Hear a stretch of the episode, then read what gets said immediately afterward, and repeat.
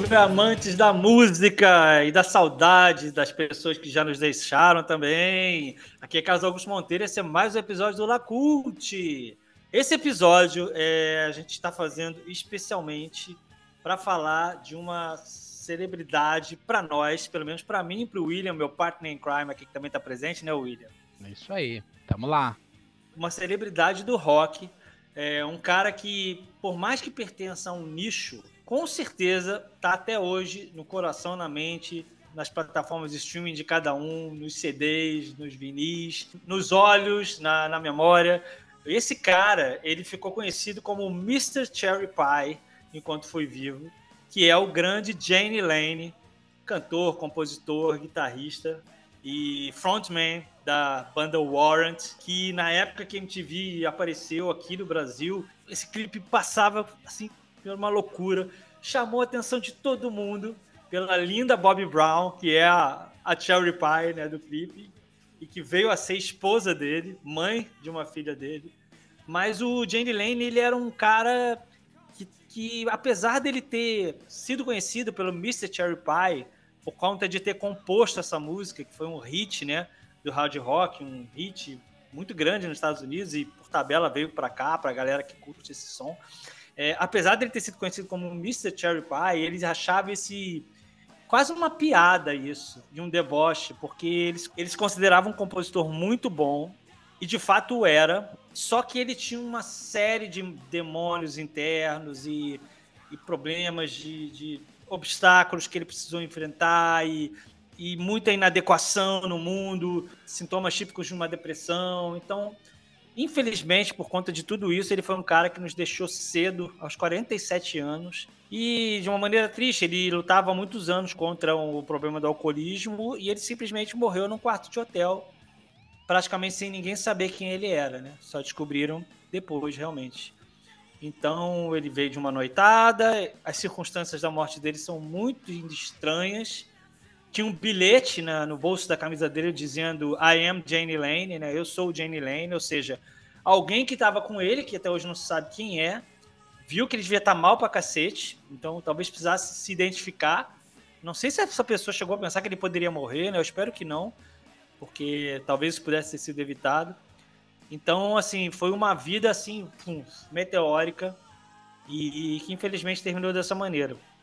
E, principalmente, pelo fato de a gente estar gravando hoje, é que esse cara ele teria completado 60 anos redondos no dia 1 de fevereiro de 2024, né? Como tantos outros da geração dele que estão aí com essa idade, perto da cidade, em torno disso, é, ainda fazendo sucesso, ainda excursionando, é, claro que fora do seu auge, mas ainda por aí, ainda interagindo nas redes sociais. Então é muito, muito triste pensar que ele poderia estar também participando disso tudo e não está, né? Mas e aí a gente teve a ideia de fazer esse episódio meio que especial assim para falar dele, porque tanto eu como o William somos muito fãs dele, né, do Warrant e da voz e das composições, então a gente achou que não poderia passar em branco esses 60 anos que ele faria e que, pelo menos para mim, está super presente ainda, né, William? Com certeza. E ele é muito lembrado, ele é muito querido pelos ouvintes de hard rock, desse estilo, né? Normalmente, quando você pede para alguém fazer uma lista das bandas preferidas dessa seara aí, dessa época, normalmente o Warrant está ali. Então, eu acho que sim, eu acho que é um cara que passou por nós aí, deixou lembranças, deixou memórias, né?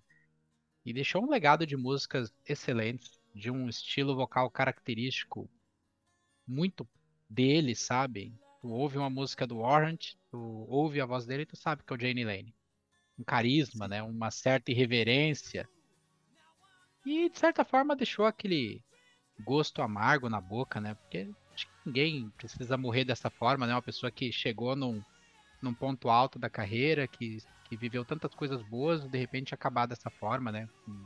Mergulhado em álcool, depressão, sei lá, imagino tava tudo no pacote, né? Acabou, é. acabou cavando a própria sepultura e tal, né? É uma, é uma tristeza mesmo. É, é, triste que isso tenha acontecido. É muito triste, é, até porque é, ele chegou a voltar pro Warrant muitos anos depois né, de ter saído, ter sido praticamente impossível continuar com ele, né? Porque o Warrant não era uma banda fundada por ele. A banda formada pelo guitarrista Eric Turner e o baixista Jerry Dixon, né? Que são os donos da banda até hoje.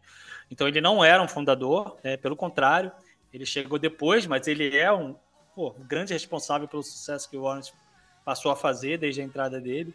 É, mas ele e, e ele depois que saiu acabou voltando para uma turnê mas a turnê nem conseguiu chegar até o final, porque ele começou a atrasar, começou a beber, e aí tudo foi por água abaixo de novo.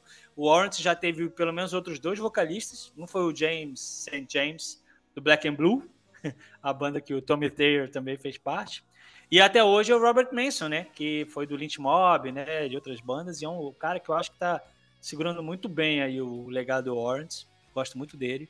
Mas a voz dele, do Jane, era inconfundível. Ele cantava muito bem, era um cara super bonitão, tinha uma presença incrível, né? No final da vida, chegou a cantar no Great White. Ele chegou a substituir o Jack Russell, né? Numa turnê, bem perto do final ali. E tem também uma aparição dele no Death Metal Show, do Ed Trunk, né? Que ele dá uma entrevista, tipo, cara, muito pouco tempo. Eu não sei quando, não me lembro agora quanto tempo antes, mas talvez foi coisa de semanas ou mês antes de morrer, que ele estava meio que tentando ensaiar uma volta, ele parecia bem, sabe, parecia lúcido. Você vê que ele é um cara machucado pelo tudo que ele passou, mas ele parecia bem. E ele fala sobre isso. Mas infelizmente, cara, essa doença, o alcoolismo, é foda e arrasta as pessoas para o fundo do poço. Realmente foi o caso dele. Então, infelizmente, ele não está aí até hoje para a gente celebrar a vida dele, né? eu estou falando já da parte triste porque eu quero deixar para a gente falar bem dele em seguida, mas na biografia da Bob Brown, inclusive, ela cita que teve uma situação horrorosa de que ele teria, numa dessas bebedeiras ou drogado, não sei, ele teria sido estuprado pelo um grande artista de heavy metal que ninguém sabe até hoje quem é, um cara de quem ele até era fã e o empresário armaram isso para ele, estupraram ele e tal. Isso era uma coisa que ele contou só para ela, então só ela conta isso, né? E, e ele tinha muita vergonha do que aconteceu, não queria que ninguém soubesse, porque como é que ia ser, e ele ia estar envolvendo uma pessoa famosa. Então, isso é uma coisa que fica sempre com a pulga atrás da minha orelha, né? Porque deve ser alguém que a gente sabe quem é, se isso for verdade mesmo, né? E, então, assim, teve muita coisa na vida dele que realmente deixa um gosto amargo, né, da, da, no, na boca dos fãs, né?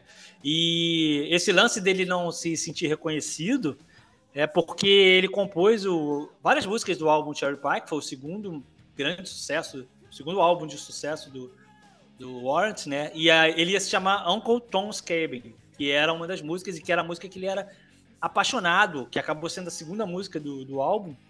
E aí a gravadora, naquela época a gravadora mandava em tudo, né? A gravadora falou: não, não, não, tá faltando um hit, tá faltando um hit. Pô, por que vocês não escrevem um Love in Elevator que a Smith fez, né, pô? Vamos ajudar aí, né, pô? Vamos botar um hit pras rádios. Ele ficou puto, mas tão puto, que ele sentou, pegou uma caixa de pizza, atrás dela, escreveu a letra de Cherry Pie, tipo, em minutos. Minutos. Compôs a música na hora, uma raiva. Ah, é? Vocês querem um hit igual Love No Enervator? Tá, tá, tá, tá. Compôs, a gravadora adorou. Foi um puta sucesso que foi.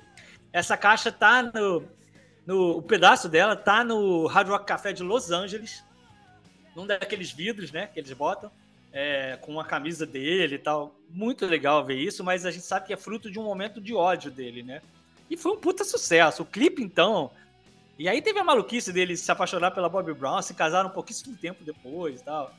E tiveram uma filha que é a Tyler, né? E, não, desculpa. É, a Tyler, que é filha da Bobby Brown, e a Maddie Lane, que é Madison, eu acho, que é filha da Rowan Brewer, que era outra modelo com quem ele teve ela. É, tem duas filhas de duas esposas diferentes, estão na casa dos 20 anos, 20 e poucos anos hoje. É, a Madeleine, inclusive, ela canta, então ela já cantou Heaven, já cantou Sometimes Cries. Ela é que mais leva o legado do pai, a outra é meio, meio low profile, né? Então ela não aparece muito, mas a Madeleine, ela gosta de cantar, ela canta nas redes sociais, já cantou num show de tributo a ele. Então é bem legal acompanhar ela também. Então tinha essa raiva dele, né? Dele não ser reconhecido como um compositor incrível que ele realmente era. O problema é que ele estava ligado a um, a um estilo, né, cara, que não foi muito, não é muito valorizado, nunca foi, mas ele era muito mais do que só um compositor de, de música de festinha e, e e putaria, etc. Né?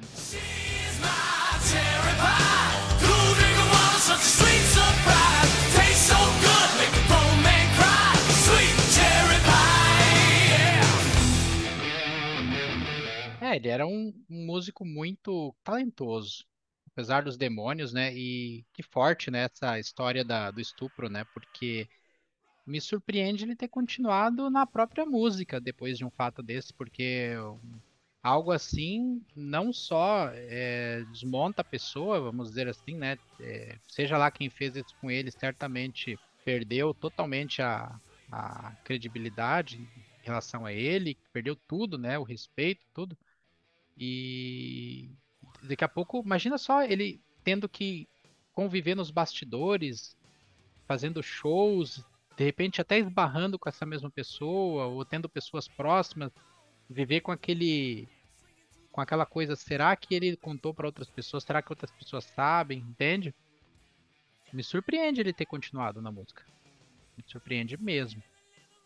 Então, considerando tudo isso, ainda assim ele continuou e entregou coisas boas, né? E falando de coisas boas, eu só consigo lembrar da primeira vez que eu olhei para esse cara que eu conheci ele. Eu vi em vídeo.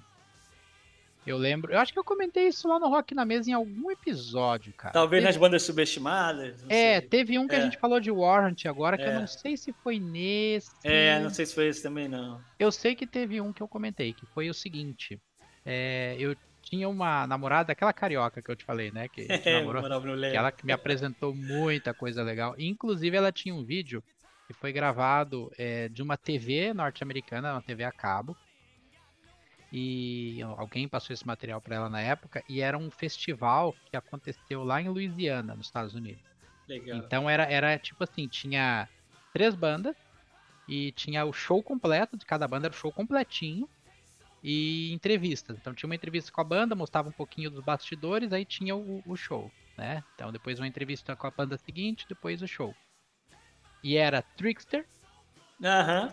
Firehouse e Warrant, que eu acho que era até na turnê do Sherry Pie. Então foi o meu primeiro contato com o Warrant, eu nunca tinha ouvido o Warrant na vida. Eu, Caramba, assim, que interessante. Eu, eu descobri por conta desse VHS.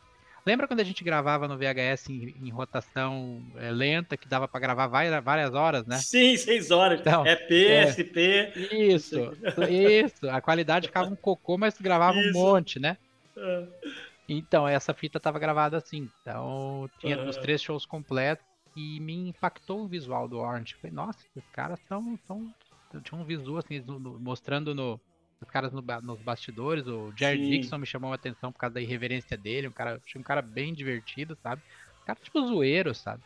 E aí quando eles entraram nesse show, com, se eu não me engano, as, cara, a primeira música agora deve ser uh, Big. É, não, não, não. Não? Uh, Big Talk. Feel So Good to Me, como é que é o nome? Ah, Feel So Good to Me. É. Isso. E depois a segunda era Down Boys. Ah, é, essa aqui geralmente era a primeira. Tinha uma explosão de fogos, é, né? Cara, o show produção. deles era incrível. Um motava na corcunda do outro, era uma loucura, tinha coreografia. Exato. E o que eu notei nesse show que não me deixou passar despercebido era o quanto esse cara tomava de Budweiser. Ele até não falava é, diversas horas, assim, ele tomava uma cerveja e falava, ó, eu não. Impressionante. Ele ficava fazendo propaganda da Budweiser pro público o tempo todo. Aí ele falou assim, ah, eu, eu não falo, eu não falo da Budweiser porque eu sou pago nem nada, não sou pago, eu falo porque eu gosto, sabe? E tipo assim, fazendo apologia, fanático sim, por Budweiser. Sim. Ele tomou várias. A relação dele... Ele enxugava todas, cara. Todas. A relação dele com a bebida era muito assim intensa. Isso me fez lembrar de um outro show que eu vi que tem no YouTube, que é mais de uma turnê da época que o Warren já não estava fazendo tanto sucesso. E aí tem isso também, ele bebe o show inteiro, ele fuma o show inteiro. Então é um cara que você vê que tá ali, mas exatamente não, não tá tão entregue quanto ele deveria, entendeu? Sim. Principalmente na época que o Warren já não estava mais tocando em lugares grandes, etc e tal. Então você vê que ali já devia estar tá com uma, uma cabeça mais ainda ferrada. Mas, cara, independente de tudo isso, é, ele realmente foi fundamental para o Warren ser o que foi. Ele morava na Flórida, na verdade, ele não era de Los Angeles, né? É, a banda, inclusive, também acho que não é de Los Angeles, era de outro lugar, né? A gente sabe que essas bandas todas foram fazer sucesso é, em Los Angeles, mas é, não, sim, é, é, É, a banda era de Hollywood, Califórnia, assim, tô vendo aqui. Mas ele não era, ele era da Flórida. Inclusive, quando, depois de um tempo, ele fez. Ele teve uma casa de shows na Flórida. O próprio Lawrence tocou, então, assim. É, e ele chegou meio que para salvar a banda mesmo, né? Então, quando ele entrou, até eles mudaram muito o repertório que entrou no primeiro disco, né? E, e daí para diante foi, foi só sucesso, né, cara? A banda teve no Cherry Pie o seu, seu maior sucesso, assim, de álbum, né? Porque tem, é, tem I Saw Red, né? Tem, tem a própria Uncle Tom's Cabin, que é muito boa, também fez muito sucesso. Mas o primeiro álbum também, com esse nome incrível de Dirty, Rotten, Filthy, Stinking Rich, né? Uhum, Seria sim. algo como ricos, fedentos, nojentos, podres e sujos, né? Mas é uma expressão que diz quando a pessoa é muito rica, né? Então eles faziam essa brincadeira com os muito ricos. E o clipe de Big Talk também é muito engraçado, né? Tem aquele boneco que é o empresário, né? E tal.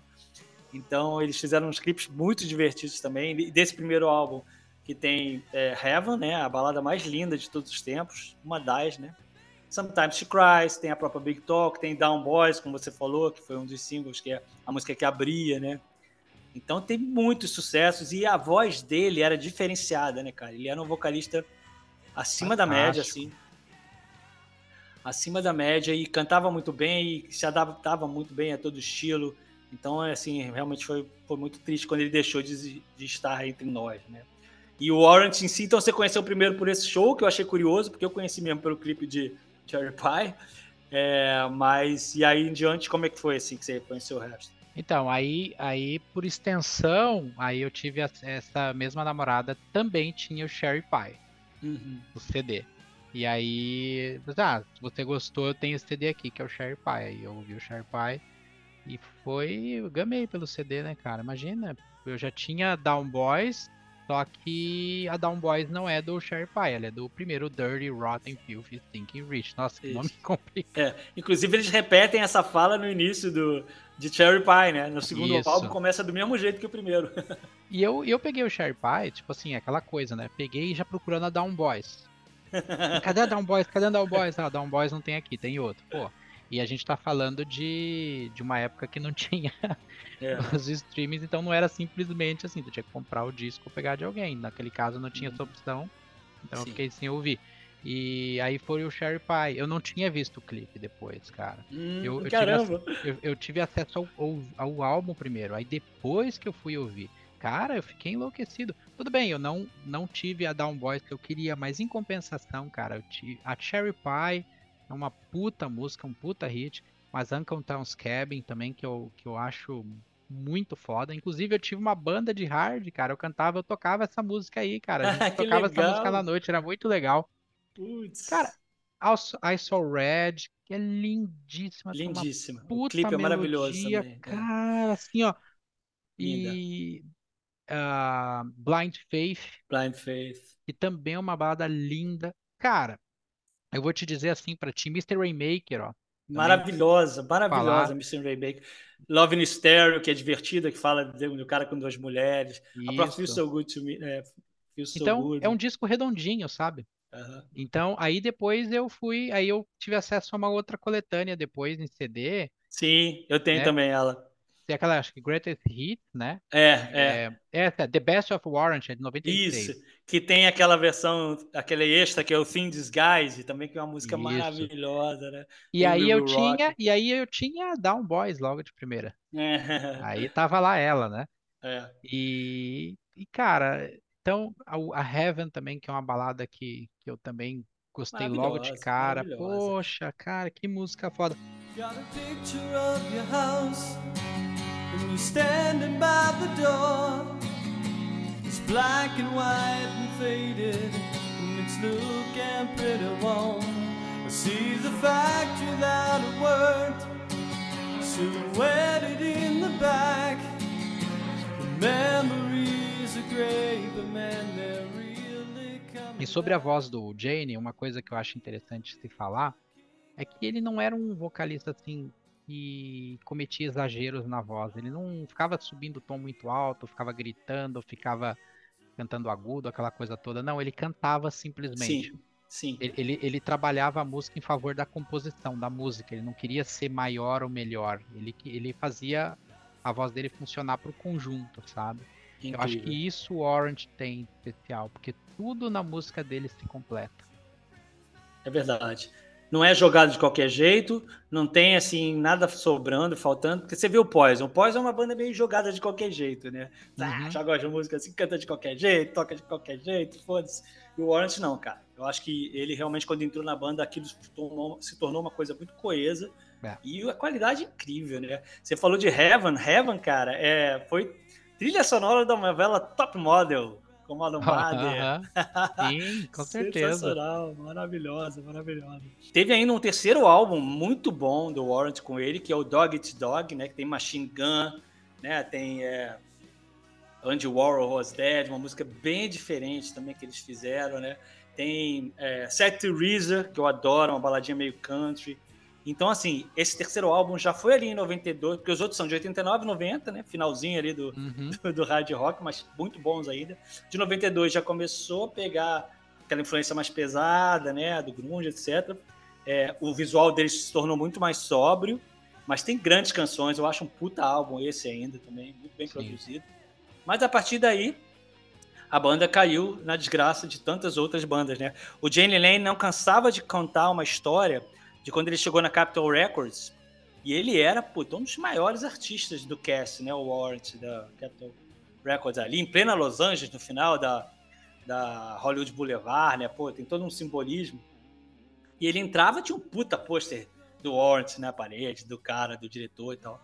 Aí teve um dia que ele voltou lá e tinha, não sei se era o Alice in Chains ou acho que era o Alice in Chains, talvez, que aí ele falou, epa, alguma coisa acontecendo aqui. Uhum. Estamos sendo substituídos rapidamente.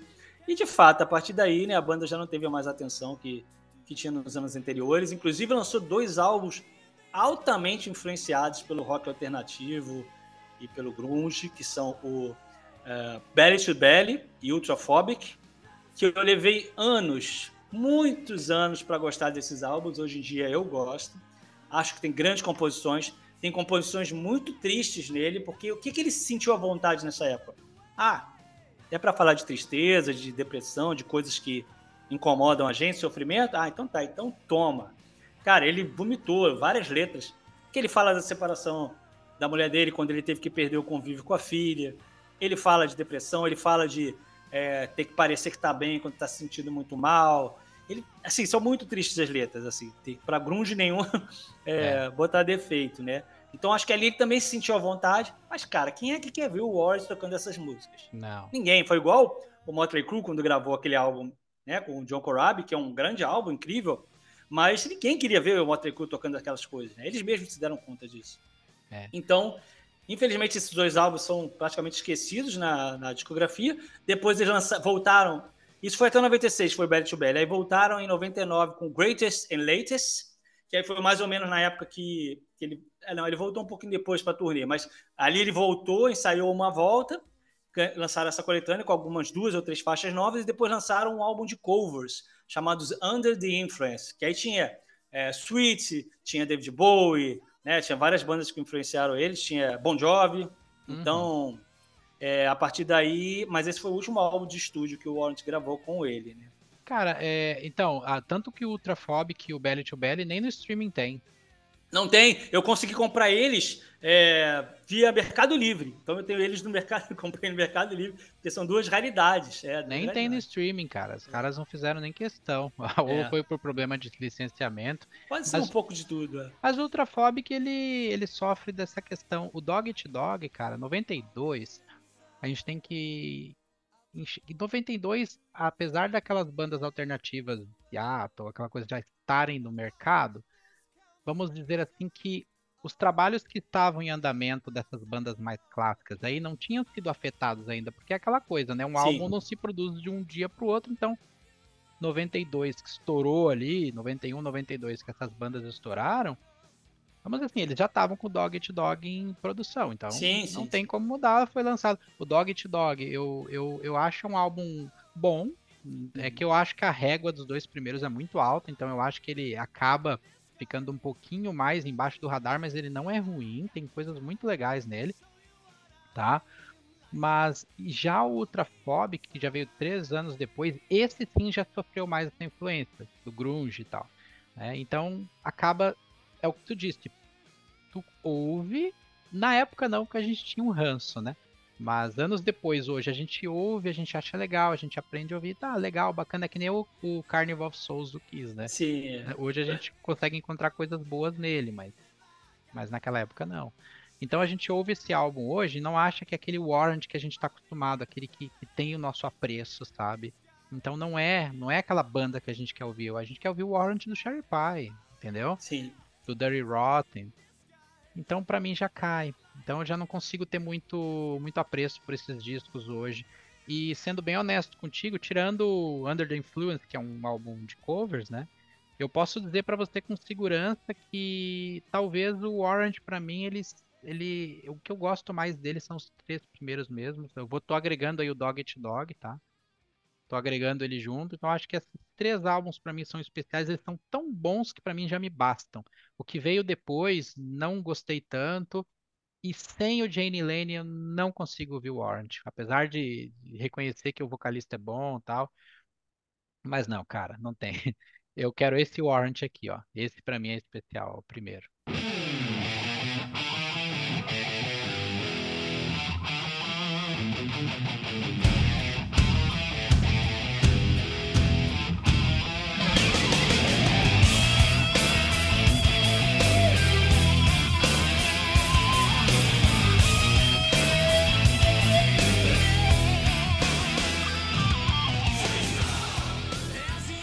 Concordo que os três primeiros álbuns são, assim, realmente o auge do Warrant, né?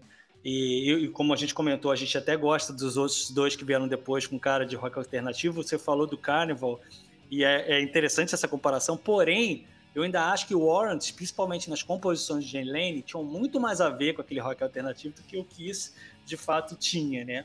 Mas isso é papo para outra coisa. De repente é papo para o podcast lá, como já tem o episódio lá do meu querido Biel Planeta, do qual eu faço parte também.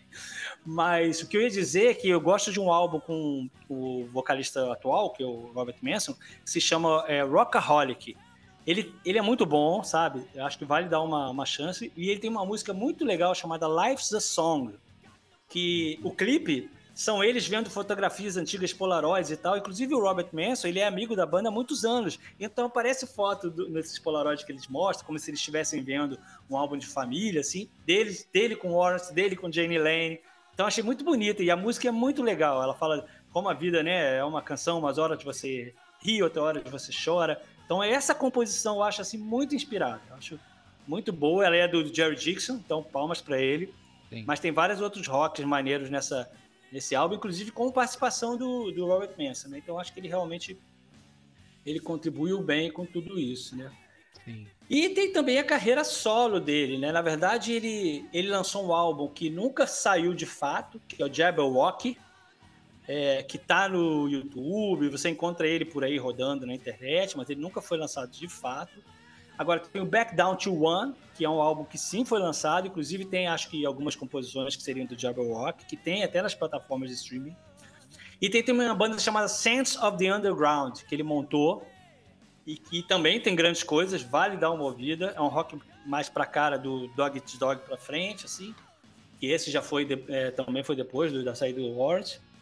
Mas ele era um compositor incrível, né? Se você pegar as letras e o, o carinho que ele tinha com com as músicas e com o modo como ele se expressava, é muito bonito, assim, né? Triste, mas bonito.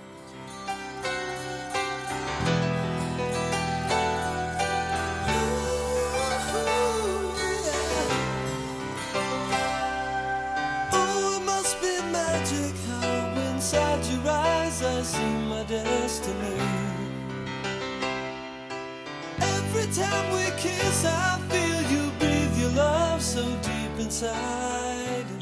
E eu posso dizer que eu tive o grande privilégio de ver o Warrant ao vivo em São Paulo em 1997, uma semana depois do John Bon Jovi ter vindo ao Rio gravar aquele showcase pro, no Rock Rio Café.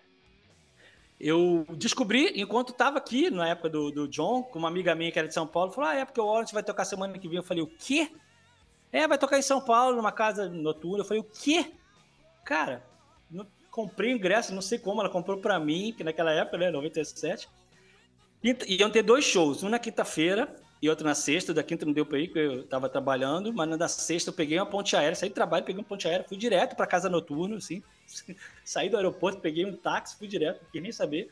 Cheguei lá, uma casa noturna bem pequena, tal da Columbia, acho que nem existe mais. Esse show está no YouTube, disponível para quem quiser ver, porque foi gravado na época, foi transformado em, em VHS para vender, vendia na, por aí, na Animal Records e tal.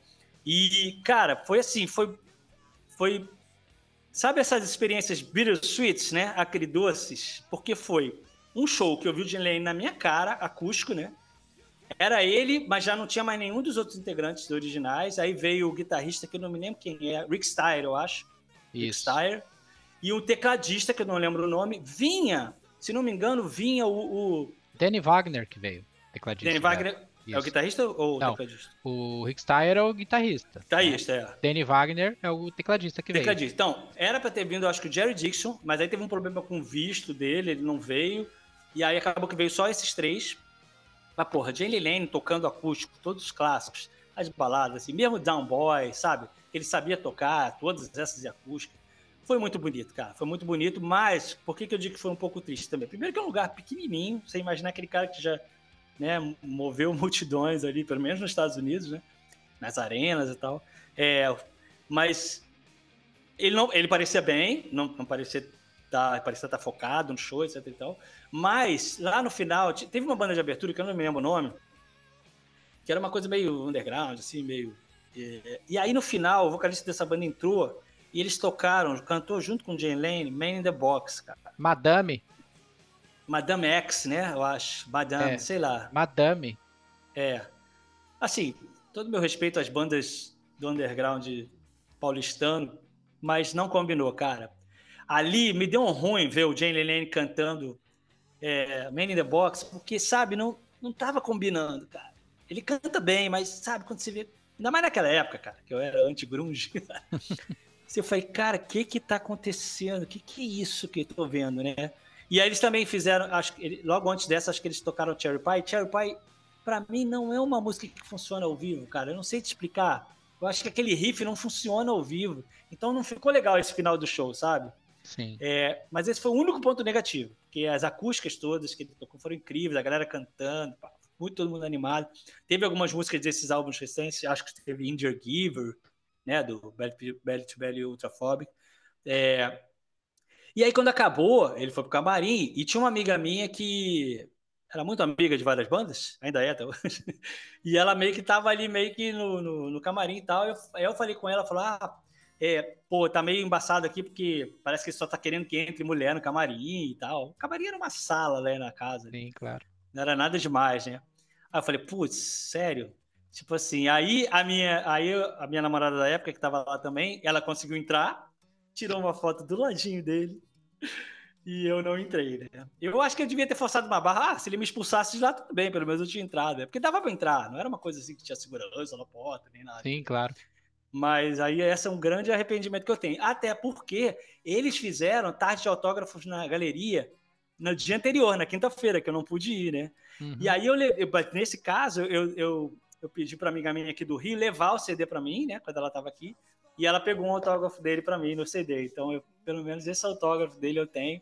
E várias fotos desse show também, né? Só não tenho com ele, mas foi um momento assim que, pô, eu trago com carinho no coração, porque está tão pertinho dele, né? Muito legal mesmo, muito legal. É, 97 era um ano que eu já frequentava shows, já tinha visto bastante coisa. Não fui nesse show por um único e simples motivo. Foi exatamente um pouco antes de eu conhecer a banda. Foi nesse ah, ano, mais ou menos entre 97 e 98, ah. que eu. Então eu, eu, como eu tava antenado nas coisas, eu até via propaganda do show ah, e tal, tá. sabe? Mas não liguei, pô, Warrant, ah, é uma banda de hard rock, mas 97 eu já tava bem viciado em Bon Jovi já. Ah, já é. tava. É. Mas Bon Jovi, em relação ao Orange, é, é mais mainstream, né? Mais Sim, sem dúvida. Então, eu deixei passar, cara. Deixei passar e. Uh, mesmo motivo, a primeira vez que o Keep Winger veio também, não sei se foi mais ou menos nessa mesma é. época aí. E acústico e tal, também deixei passar, então. Uma pena. É uma pena mesmo. É, foi uma pena de ter sido assim, nesse esquema acústico, né? E, e a banda meio desmantelada, né, também. Mas valeu, assim, valeu de saber que ele teve aqui, foi na galeria dessa. Né, infelizmente não, não estava na galeria, então não tenho nenhuma lembrança desse dia, mas deve ter sido bem interessante também, pode estar perto dele, assim, tete a tete. Ah, tinha isso também, né? Porque na galeria, ele, se não me engano, ele também tirou foto, claro, né? Então, quem tinha tirado foto já tinha tirado. Então, por isso, talvez que ele não tivesse muito ligando para nada isso. depois do show, só quisesse curtir com as, com as meninas. Nunca mais. É. ele tava com óculos, um óculos, um tiozinho, né? Meio, meio gordinho, com óculos, né? É. É, inclusive, cara, perto, assim, muitos anos depois, até quando ele cantou no Great White, ele tava com um visual bem sobra, assim, cabelinho curto, né, meio espetadinho, uhum. assim, Sim. bem, com mais, mais, com mais peso, né, mais gordinho, mais é, ele pintava o olho ainda, né, de preto, assim, então ficava interessante. E você via que, que pô, é um cara que é uma pena mesmo, porque eu acho que ele tinha muito a dizer ainda, muitas composições a fazer. Eu acho que hoje em dia ele estaria mais à vontade com esse ambiente musical que a gente tem, porque ele não precisa se dobrar tanto, né, às gravadoras, etc. Eu acho que esse é um grande problema para ele ter que fazer o que os outros queriam em relação à arte dele. Né? Então acho que hoje ele estaria mais à vontade, não ia fazer, claro, tanto sucesso, mas com certeza ainda seria reverenciado como um dos grandes do, do gênero, né? E um cara que poderia transitar tranquilamente entre outros gêneros, outras composições. É, então eu vejo ele assim, veria, posso vislumbrar que ele poderia compor para outras pessoas, assim, e poderia contribuir. E ele era um cara versátil, tanto que cantou no Great White, né? Substituindo Jack Russell. Então, com certeza ele poderia estar fazendo muita coisa aí. Mas, enfim, a gente também nunca vai esquecer, né? Infelizmente ele, ele morreu em 2011, né? Ele morreu em 11 de agosto de 2011, né? Então já tem 13 anos, quase, né? Vai fazer esse ano. É, mas a gente continua aqui falando dele, cara. Eu, eu, quando eu vi que iam ser os 60 anos dele, já não tinha feito nada quando foram 10 anos da morte, né? Mas aí melhor que a gente pode celebrar, né? A lembrança dele, assim, né? Esse, que faria 60 anos. Você vê que há muitos, como eu falei, muitos da geração dele também estão em torno dessa idade, algumas, alguns mais velhos, né? Mas é uma pena que ele não esteja participando aí de tudo, mas hum, enquanto a gente puder botar a música dele para tocar, vai, vai, vai estar sempre vivo. É um clichê, mas é verdade, né? Exato. Fica vivo através da obra, né? O legado tá aí para todo mundo descobrir, conhecer e tal. Exato. E aí, o que eu acho importante que a gente, nós fãs, façamos é mostrar que ele não era simplesmente o Mr. Cherry Pie, como, como é. tão pejorativamente ele não gostava de ser conhecido, né? Então, para mim, ele é muito mais que isso. Sempre foi é, então, assim, Cherry Pie é mais uma música, é a porta de entrada para muita gente do Warrant. É o motivo realmente de que o Warrant fica parecendo uma banda, né, de, de, de piada, né? Mas não é, cara, não é. Dê uma chance para a banda, para as composições, para os álbuns que vieram depois, para você entender quem é o Jane Lane, entendeu? O que, que ele era de fato no íntimo dele, né? Então, acho que vale muito, assim, é, mergulhar, né, realmente nessa obra quem, quem já é do gênero já conhece, já gosta, mas nunca é demais pegar essas, esses, esse álbum solo dele, o Back Down to One, ouvir o Jabber Rock no YouTube, pegar essa Sense of the Underground, ver os vídeos dele com Great White. Então, assim, tem muita coisa que dá para fazer é, para você ver quem é o Jenny Lane, muito mais né, do que parecia ser pela MTV. Né? Então, é, as duas filhas dele também, como eu falei, estão por aí. A Mad Lane é que posta mais, então dá para acompanhar ela. Ela é bem extrovertida, ela tem vlog no, YouTube, ela, no Instagram ela aparece bastante também, a outra é mais reservada, mas é, a Bob Brown, né, lançou dois, dois livros, inclusive um dos livros é que tem aquela história triste, né, mas ela, de certo modo, ela também ainda é chamada para falar, né, e a outra esposa dele, que é uma, uma, era uma modelo, mas acho que virou evangélica, então essa não, não quer saber de muito holofote, né, mas o que vale é buscar o cara, né, então ouçam, vejam e celebrem a vida de Mr. Jane Lane, que faria 60 anos. E a gente aqui do Lacute é, não podia deixar de registrar. Peguei, roubei um pouquinho aqui o tema do. Um tema que poderia ser por Rock na Mesa, mas devido à agenda a gente acabou jogando aqui no, no Lacute. Mas tá tudo certo. É, então é isso. Suas últimas considerações, William, sobre Jane Lane.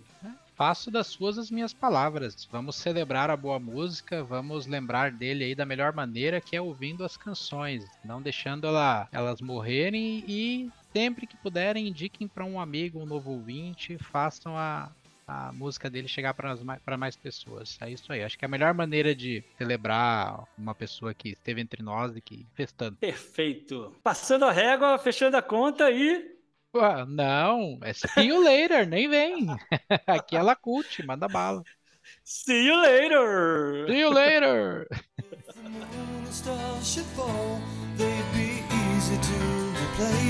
I will lift you up to heaven and would take their place. When I saw red, when I opened up the door, I saw red. Just spilled onto the floor, and I didn't need to see his face. I saw yours, I saw red, and I closed the door. I don't think I'm gonna